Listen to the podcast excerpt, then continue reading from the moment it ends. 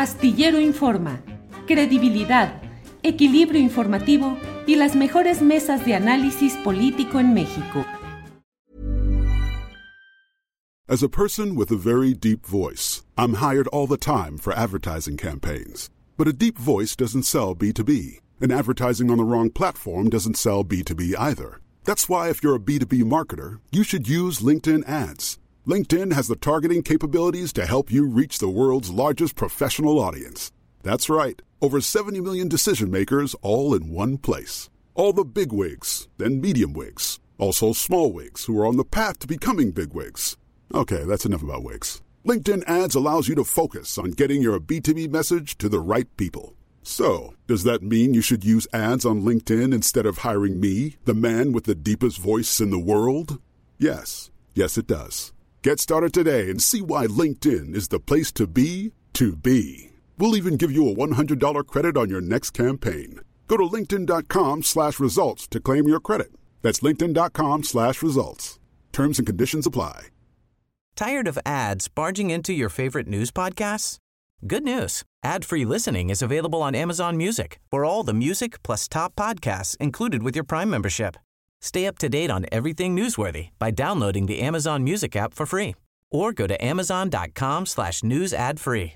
That's amazon.com slash news ad free to catch up on the latest episodes without the ads. Astillero Informa, credibilidad, equilibrio informativo y las mejores mesas de análisis político en México.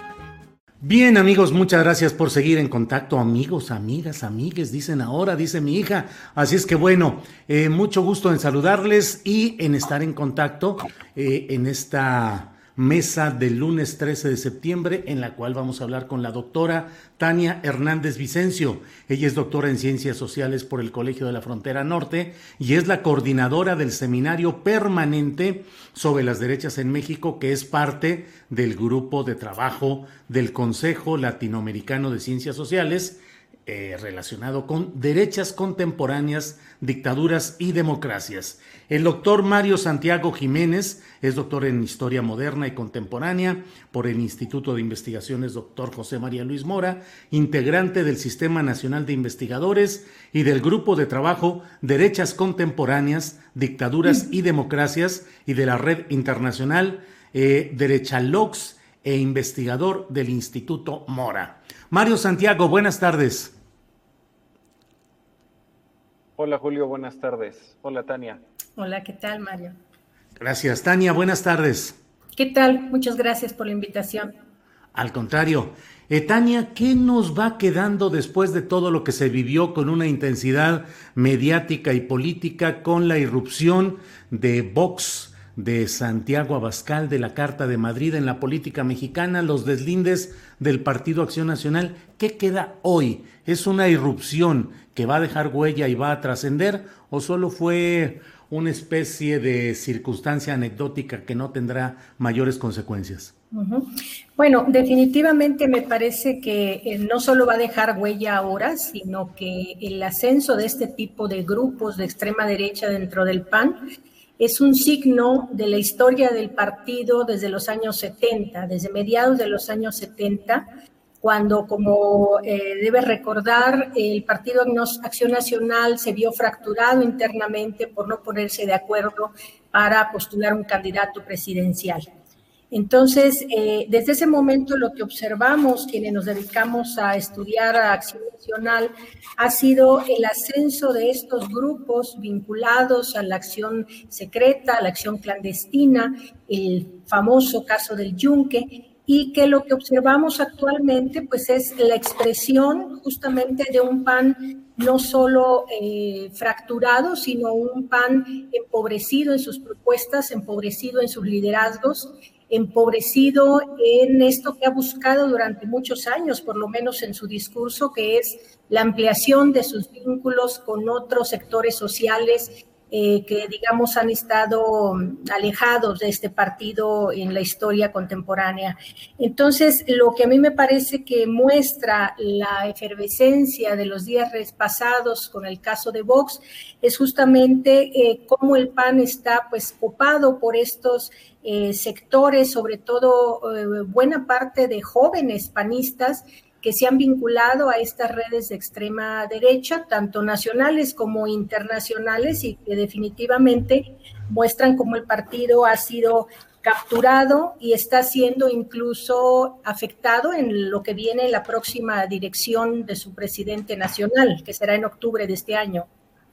Bien, Tania, muchas gracias. Eh, Mario Santiago, ¿qué queda después de todo lo que hemos visto en lo inmediato y a largo plazo? ¿Qué queda después de la erupción de Vox y Santiago Abascal en la política mexicana, específicamente con Acción Nacional? Bueno, eh, primero que queda, eh, creo que hay que recuperar em, otra vez esta visión sobre las derechas y las extremas derechas en México, que es muy ocasional, es muy de coyuntura, ¿no? Desde el punto de vista académico, cuando nos dedicamos a este objeto de estudio, pues nos estamos revisando, les estamos siguiendo la pista, pero desde un punto de vista más mediático, más de la política del día a día, eh, se olvida que existen, ¿no? Entonces, eh, periódicamente se redescubre que existe el yunque o que existen estas posiciones, pero lo cierto es que ahí han estado, ahí se han mantenido y que siempre están trabajando. Eh, en ese sentido, que queda? que existen, recordarnos que existen y que tienen redes nacionales e internacionales, como lo señalaba Tani, como lo comentábamos en la ocasión anterior, y que aprovechan las oportunidades. En este caso, la derrota electoral de 2018 que devastó completamente al, PRI y al PAN, eh, los dejó en un proceso de reconstrucción del que no han podido salir. Y ahí estas vertientes que eh, han estado dentro del PAN durante un buen tiempo aprovecharon la oportunidad y han estado avanzando. Y ahora me parece que más allá de la anécdota, pues de la, de la estampa, de la fotografía, de los deslindes, ¿no? creo que tendríamos que poner el acento en la idea de las redes y esa idea de qué pueden aprovechar de la experiencia de otros grupos de extrema derecha o de partidos de extrema derecha, en este caso de Vox. Eh, se ha dicho de manera repetida en los últimos días, bueno, Vox es la ultraderecha española, pero ¿qué significa eso? Vox es el puente directo con las extremas derechas parlamentarias en Europa y con, con partidos de extrema derecha de otros países de la Unión Europea que han ido en ascenso de manera paulatina, al menos en las últimas dos décadas, y han ido ganando escaños, ¿no? Eh, ahí hay toda una experiencia eh, para movilizarse en términos de eh, la política electoral, pero también para generar base social, aprovechar el descontento de sectores sociales, en el caso europeo, por ejemplo, con el tema de los migrantes, y que acá podría ser un escenario futuro. Es decir, ahí habría que pensar qué es lo que estos sectores de la extrema derecha del PAN están asimilando con estos vínculos y qué les va a permitir en un mediano plazo en términos de, capital. Gracias, Mario. Eh, Tania, en la forma como se deslindaron cuadros dirigentes o representativos de Acción Nacional respecto a esta visita de mm, Santiago Abascal y de la firma de la Carta de Madrid, eh, fue un deslinde verdadero, es decir, en términos políticos se deslindaron de lo que plantea Vox y la ultraderecha, o solo fue una respuesta circunstancial en la que en términos eh, pues muy generales trataron de meter las cosas en algo circunstancial. La pregunta es, ¿se deslindaron realmente de la ultraderecha española? No, yo creo que es, simplemente mediático el asunto, ¿no? Evidentemente desde el propio Larios, que es ahora el coordinador de la próxima eh, eh, elección interna, digamos en términos de la Comisión Electoral, eh, tiene que ver con el yunque. O sea, hay una serie de personajes dentro del PAN que han venido, eh, digamos, fortaleciendo sus posiciones dentro del partido y dentro de los gobiernos panistas, justamente a partir de estas redes de extrema derecha. Entonces, eh, yo creo que es una simple disculpa o deslindamiento eh, público justamente para no dar la impresión a un sector más amplio de la sociedad, de clase media, que puede estar interesados en votar por sus candidatos en las próximas elecciones, que vienen cuatro el próximo año, para deslindarse de estos grupos, eh, eh, digamos, ultraconservadores, eh, etcétera, ¿no? Yo no, no creo que esto realmente esté sucediendo como una actitud eh, digamos, eh, no quiero decir sincera, sino honesta dentro de, dentro de Acción Nacional, porque justamente lo que se observa es que incluso en las últimas candidaturas el dinero o el financiamiento que han tenido los candidatos ha sido gracias a estas redes económicas, políticas, sociales que están vinculadas a grandes empresarios, a políticos de mucha trayectoria, etcétera, ¿no?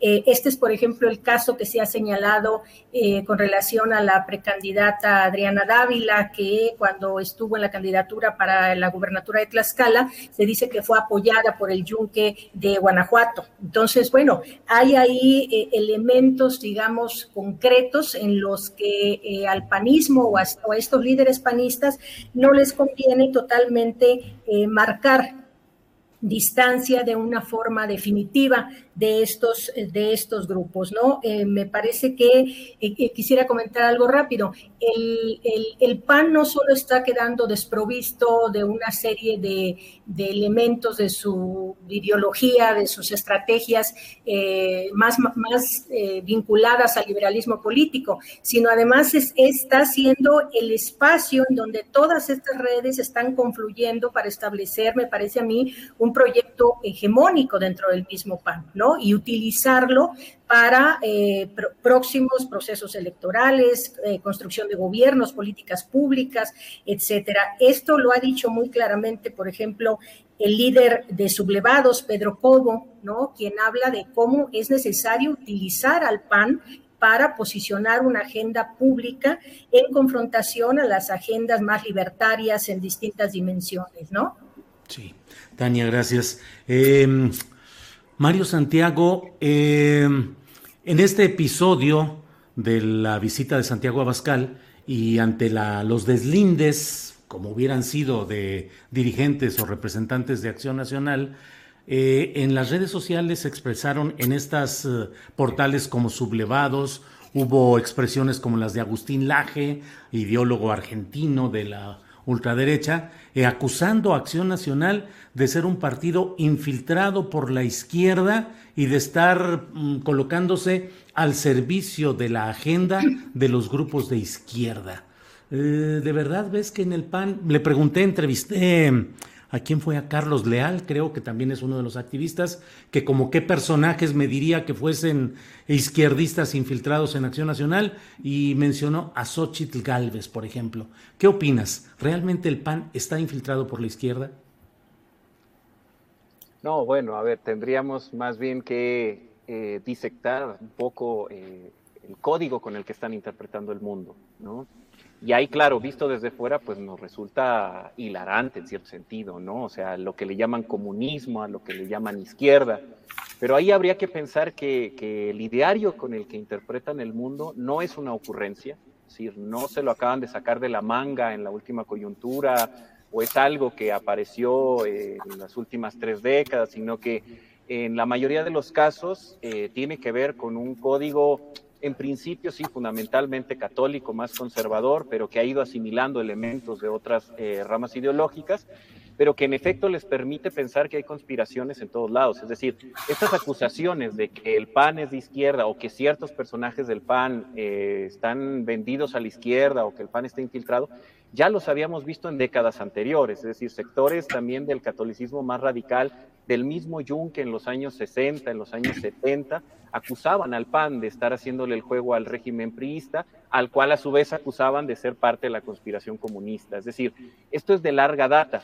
Y pensar que es de larga data es también útil eh, para pensar que esto no se acabó con el fin de la Guerra Fría, sino que perfectamente se puede reciclar y se ha ido reciclando. De ahí otra vez esta, relevancia de las redes internacionales.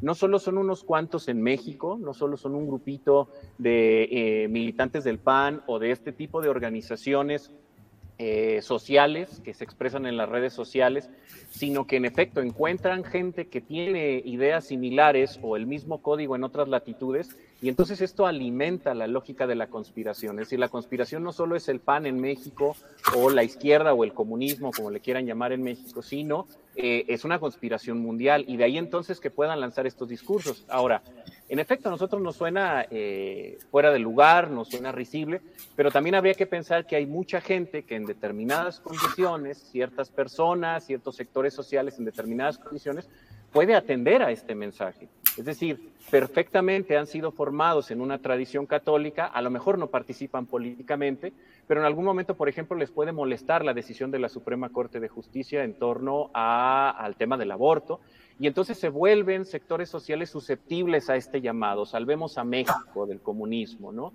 Eh, también por eso habría que pensar en un mediano y largo plazo qué eco podría tener este tipo de discurso. Claro. Mario, gracias. Tania Hernández. Tania, se habla del yunque, hace décadas se hablaba con mucha fuerza de los tecos de Guadalajara, que luego se volvieron, eh, se lavaron la cara en términos deportivos con su equipo de fútbol profesional.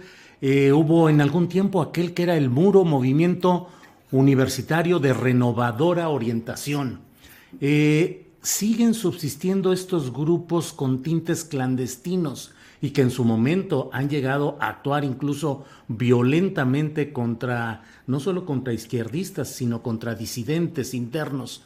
El yunque, los tecos o grupos de la Iglesia Católica, no sé por qué pienso en el cardenal Juan Sandoval, eh, son centros de acción política constituidos y activos ahora en estos momentos políticos?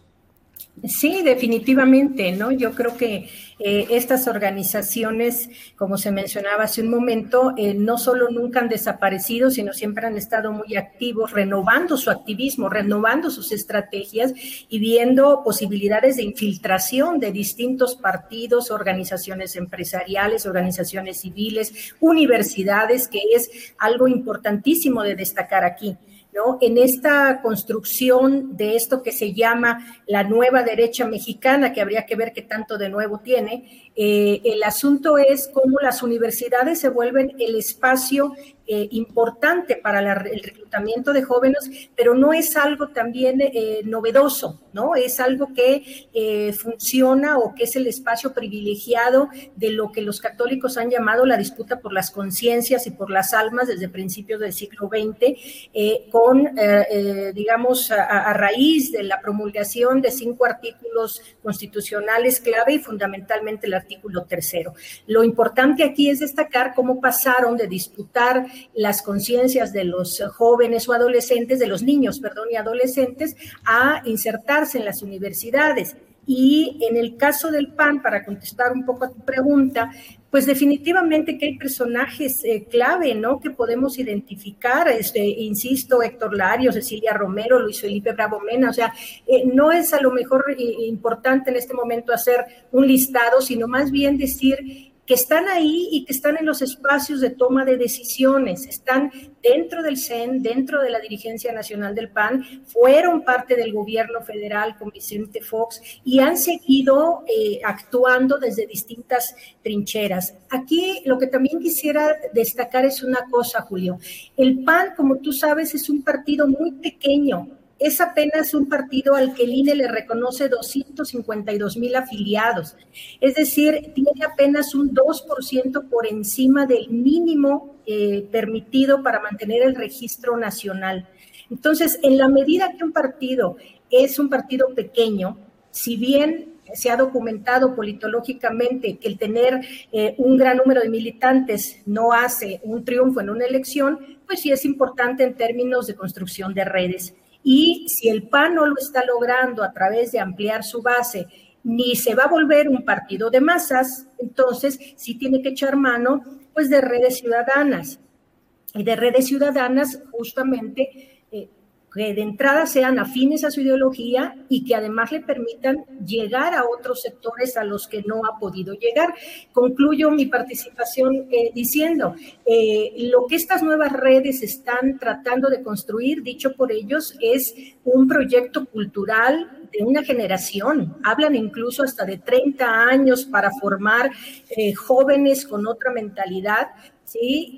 Y, sobre todo piensan dar la batalla también a nivel de profesores. Yo no sé si tú lo has identificado en la prensa, pero están hablando ya de poder formar el primer sindicato de profesores de derecha. Entonces, es muy importante este tema tanto en la construcción de redes político-electorales y con relación al asunto de la educación en las universidades privadas y públicas. Gracias, Tania. Eh, Mario, Mario Santiago, mmm, ¿Qué tanto en esta convergencia de factores de derecha y de ultraderecha, tratando de impedir el paso al comunismo, socialismo, progresismo, izquierda, como le queramos denominar? Pero ¿qué, ¿cuál es el papel de la estructura social que teje la Iglesia Católica Mexicana y que en momentos clave se muestran en las calles de una manera tan organizada como una manifestación de sindicatos o de grupos de izquierda, es decir, con sus grupos identificados con sus pendones o estandartes, con su membresía desfilando ordenadamente. Eh, ¿Cómo va, cómo ves el papel actual de esas estructuras sociales y de activismo de la Iglesia Católica Mexicana en esta coyuntura de presunto renacimiento o reactivación de la derecha en el papel eh, político electoral inmediato. Tired of ads barging into your favorite news podcasts? Good news. Ad-free listening is available on Amazon Music. For all the music plus top podcasts included with your Prime membership. Stay up to date on everything newsworthy by downloading the Amazon Music app for free or go to amazon.com slash news ad free. That's amazon.com slash news ad free to catch up on the latest episodes without the ads. ¿No te encantaría tener 100 dólares extra en tu bolsillo? Haz que un experto bilingüe de TurboTax declare tus impuestos para el 31 de marzo y obtén 100 dólares de vuelta al instante. Porque no importa cuáles hayan sido tus logros del año pasado, TurboTax hace que cuenten. Obtén 100 dólares de vuelta y tus impuestos con 100% de precisión. Solo con Intuit TurboTax. Debes declarar para el 31 de marzo. Crédito solo aplicable al costo de la presentación federal con TurboTax Full Service. Oferta sujeta a cambios o cancelación en cualquier momento.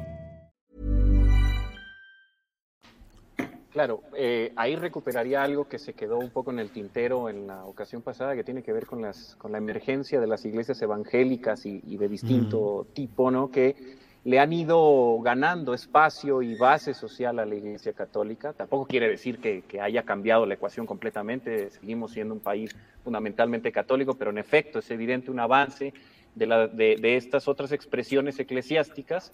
Em, y eso también ha permitido, digamos, un poco jugando con, haciendo un símil con lo que señalábamos sobre el PAN, eh, también que varias estructuras sociales de la Iglesia Católica eh, en, esta, en este resquebrajamiento que se ha vivido en las últimas décadas también de la autoridad y de la jerarquía, que eh, aprovechen los sectores más radicales, más conservadores de la Iglesia Católica para apuntalar la movilización.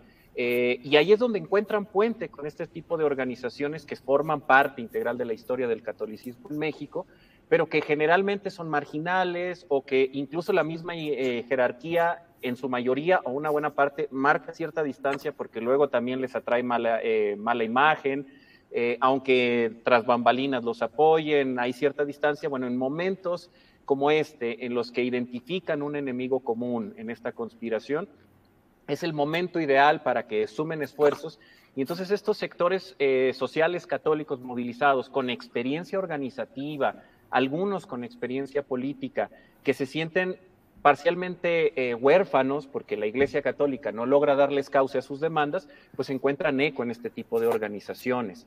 Eh, y en ese sentido yo recuperaría el argumento de la, de la larga resistencia, de la larga lucha, efectivamente, es decir, como lo señalaba ahorita Tania, es decir, no son proyectos que se piensen de manera coyuntural o de aquí al siguiente año o de aquí a la siguiente elección nada más, sino que se están pensando a dos, tres décadas para formar las siguientes generaciones de militantes. Eso también permite explicar la persistencia. Y aprovecho para, para, para meter un poco mi cuchara al tema de las organizaciones. Eh, a eso me he dedicado a, eh, a, investigar en los últimos años, precisamente. Eh, ya estoy próximo a terminar un libro sobre los orígenes del yunque y abonar a esta masa crítica de información que tenemos. Eh, lo cierto es que sabemos mucho sobre estas organizaciones, pero digamos, está ahí dispersa en artículos, en trabajos académicos, en el trabajo del periodismo. Ya en 1964, eh, en este semanario que dirigía Manuel Buendía, Miguel Ángel Granado Chapa, que era un era, era eh, joven estudiante y profesor en la Facultad de Ciencias Políticas, él sacó un reportaje con información eh, em, de primera mano sobre estas organizaciones y él fue de los primeros que evidenció la existencia de estas estructuras. Y Crucero se llamaba aquel semanal. Crucero. En Crucero publica una serie de reportajes que, bueno, eh, merecen una respuesta del muro en su periódico diciendo, bueno, estas son locuras de, este periódico y tal, pero después mismo Granado Chapa lo contaba, eh, unos meses después un comando lo levanta en Copilco, afuera de la universidad, se lo llevan allá a una zona perdida y le ponen una golpiza, ¿no? Lo cual confirmaba lo que la, investigación. Después Manuel Buendía se dedica a seguirle la pista a estos grupos, a los tecos, a lo que ahora conocemos como el yunque, ¿no? Este, y de ahí en adelante tenemos un montón de información y a lo largo de los últimos años también en el Archivo eh, General de la Nación, la Dirección Federal de Seguridad, pues se desclasificaron documentos donde está parte de esa historia, de ahí sacó una buena parte la historia eh, que nos ha presentado Álvaro Delgado, pero también la Iglesia Católica, muy a regañadientes, ha abierto algunos archivos que además últimamente, casualmente, ha cerrado de nuevo, ¿no? en los que podemos encontrar estas historias que lo que nos muestra es que también han tenido conflictos con la Iglesia Católica, o sea, han sido protegidos, han sido impulsados, pero también han tenido un montón de conflictos y, lo mismo con los gobiernos priistas de otras décadas, etcétera. Entonces, es, ha sido una historia complicada la de estos grupos. Bien, gracias, Mario. Eh, Tania, yo no sé cómo vamos a leer más adelante tantas contradicciones que vivimos en estos momentos.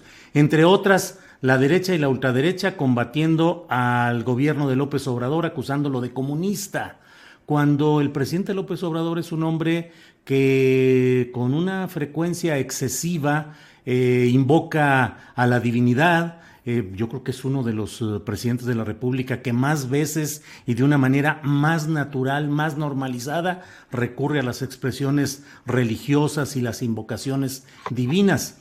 Es un hombre que ha recibido al interior del Palacio Nacional para orar, según lo ha dicho el pastor en jefe de esta organización Confraternice de iglesias evangélicas, han rezado en Palacio Nacional. Y dentro de su propio equipo tiene actualmente a un personaje como Manuel Espino, que se ha mencionado siempre como parte del yunque y tuvo como jefe de oficina y enlace con los empresarios a Alfonso Romo, que es un hombre de pensamiento de derecha relacionado con grupos eclesiásticos de manera abierta.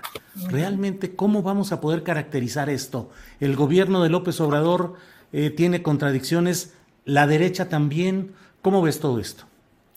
Bueno, definitivamente, ¿no? Este, eh, creo que la, la, ocasión pasada que platicábamos aquí, yo decía, hablaba de la relevancia de empezar a discutir sobre el conservadurismo mexicano eh, que está presente en todos los partidos políticos, ¿no? Me parece que esa es la clave para poder entender cuáles son realmente los rasgos de las izquierdas y las derechas en México. Lo que tú planteas ahora es justamente el ejemplo más claro. Quizás, como dice... Eh, eh, obvio, ¿no? La mayor diferenciación entre izquierdas y derechas tiene que ver con la concepción de la igualdad y de la desigualdad, pero en el terreno de eh, lo moral, pues es donde vemos justamente estas confluencias en un político como Andrés Manuel López Obrador, que desde luego nadie le cuestiona su convicción y todo eh, su proyecto social en pro de la disminución o del sí, de la disminución de las desigualdades en México, pero eh, por otro lado con un discurso moral pues explícitamente conservador, ¿no? Cristiano conservador. Entonces, eh, a, mí lo que me, preocupa, Julio, en, esta, en este debate es que estos grupos están, eh, volviendo a, estos temas, están hablando de un realineamiento cultural y eso es fundamental porque están planteando recuperar al conservadurismo como una actitud personal no como una ideología político-partidista.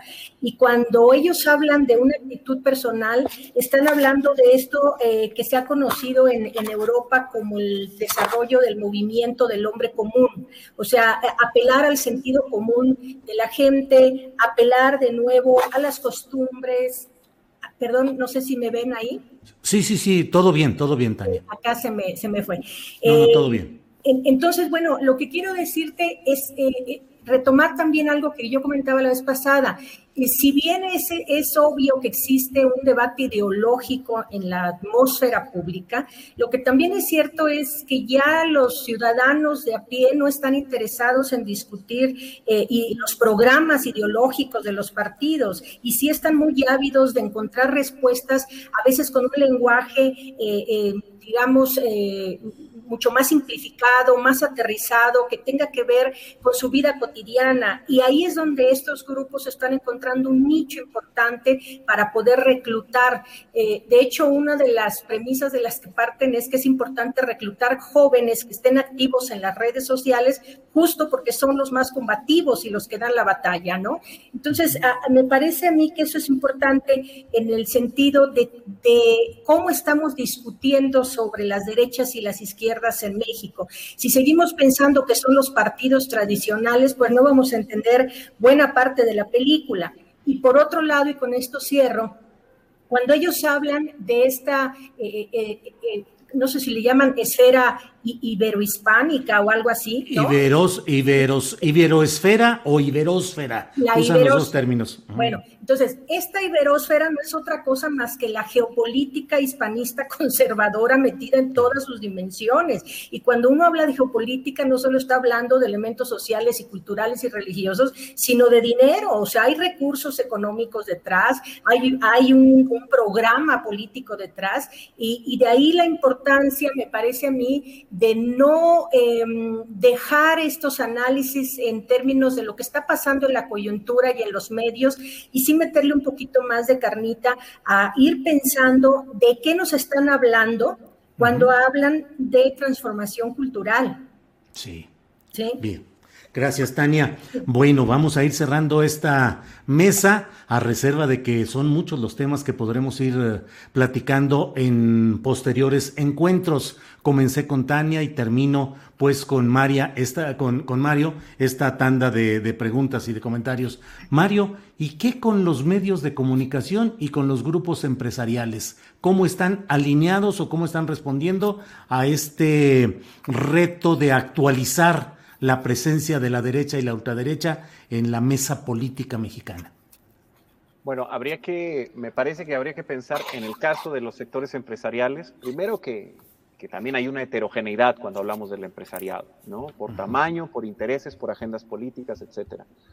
Pero si pensamos en un cierto empresariado que ha, públicamente ha expresado eh, su alineamiento con la moral cristiana en un sentido, que han expresado activismo político y social en esa línea, pues podríamos eh, inferir, suponer que en efecto este tipo de llamados son un guiño, pero públicamente nunca lo van a decir. Eh, eso es parte de la experiencia de estos grupos secretos. También desde décadas anteriores, una de las cosas que aprendieron particularmente el yunque, los tecos mucho menos, ¿no? Pero el yunque desde los años 70 eh, y a lo largo de los 80 fue vincularse con grupos empresariales, darles cursos ¿no? de activismo social, de moral, un poco para traducir, para, para lograr traducir este discurso del anticomunismo católico de larga data en esta lógica del libre mercado, de la libertad del individuo, etcétera. ¿Qué es lo que hoy estamos viendo en el discurso de esta Carta de Madrid, por ejemplo? Por eso eh, se encuentran a la distancia y encuentran que ese discurso es similar, ¿no? En ese sentido, no vamos a encontrar prácticamente para el caso mexicano empresarios que del gran empresariado que abiertamente celebren esta carta. De hecho, pues estaría mal visto, así como los panistas se tuvieron que deslindar. Seguramente muchos empresarios no lo van a hacer, pero lo vamos a ver en el mediano plazo.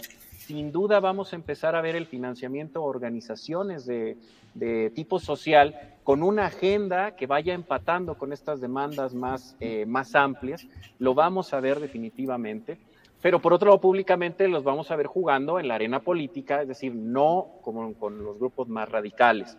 Eh, no es tampoco un secreto que hay eh, grupos empresariales que están cercanos a los legionarios de Cristo, al Opus Dei, ¿no? Eh, eso también lo sabemos, pero ahí también, otra vez, habría que ser un poco más finos en el análisis, porque Opus Dei, Legionarios de Cristo, eh, Yunque, no son lo mismo y no necesariamente se llevan bien. Y con eso también tienen que jugar los empresarios, es decir, yo estoy financiando a uno, pero luego el otro se enoja, entonces corren en varias pistas.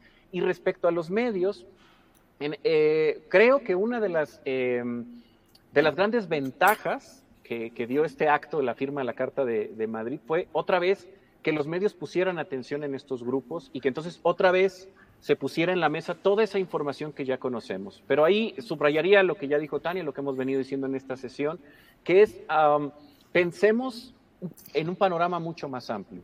Pensemos que esto no solo es un accidente o una caricatura en la que unos encapuchados eh, firmaron una carta y están eh, eh, asustados por el avance de un comunismo que no existe, etcétera, sino pensémoslos en un escenario más amplio y en un tiempo más largo. Y en un escenario más amplio lo que vemos es una emergencia de grupos de extrema derecha en distintas partes del mundo, y ahí entonces es donde encuentran lugar estas expresiones del caso mexicano. Pensemos también que, como en otros momentos de la historia, los giros políticos hacen que estos grupos que son marginales en un momento se vuelvan el sentido común en otro. Entonces, eso creo que es lo, eh, lo que tendría que quedarnos de esta coyuntura.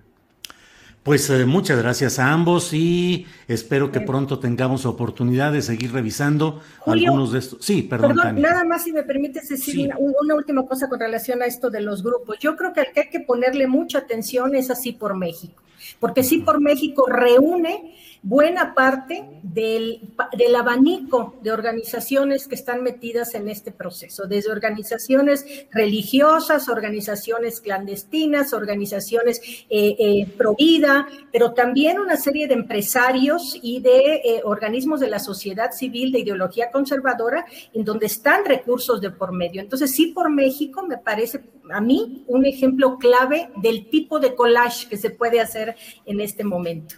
Gracias. Muchas gracias, al contrario, Tania. Pues Tania, muchas gracias, buenas tardes y seguiremos en contacto. Muchas gracias. Eh, Mario Santiago, muchas gracias, eh, seguiremos en contacto y buenas tardes. Buenas tardes, muchas gracias por la invitación, Julio, hasta luego. Al contrario, gracias, hasta luego. Para que te enteres del próximo noticiero, suscríbete y dale follow en Apple, Spotify, Amazon Music, Google o donde sea que escuches podcast te invitamos a visitar nuestra página julioastillero.com. Tired of ads barging into your favorite news podcasts? Good news. Ad-free listening is available on Amazon Music. For all the music plus top podcasts included with your Prime membership. Stay up to date on everything newsworthy by downloading the Amazon Music app for free or go to amazon.com slash news ad free. That's amazon.com slash news ad free to catch up on the latest episodes without the ads. ¿No te encantaría tener 100 dólares extra en tu bolsillo? Haz que un experto bilingüe de TurboTax declare tus impuestos para el 31 de marzo y obtén 100 dólares de vuelta al instante. Porque no importa cuáles hayan sido tus logros del año pasado, TurboTax hace que cuenten. Obtén 100 dólares de vuelta y tus impuestos con 100% de precisión, solo con Intuit TurboTax. Debes declarar para el 31 de marzo. Crédito solo aplicable al costo de la presentación federal con Turbo Tax Full Service. Oferta sujeta a cambios o cancelación en cualquier momento. Para que te enteres del próximo noticiero, suscríbete y dale follow en Apple, Spotify, Amazon Music, Google o donde sea que escuches podcast. Te invitamos a visitar nuestra página julioastillero.com.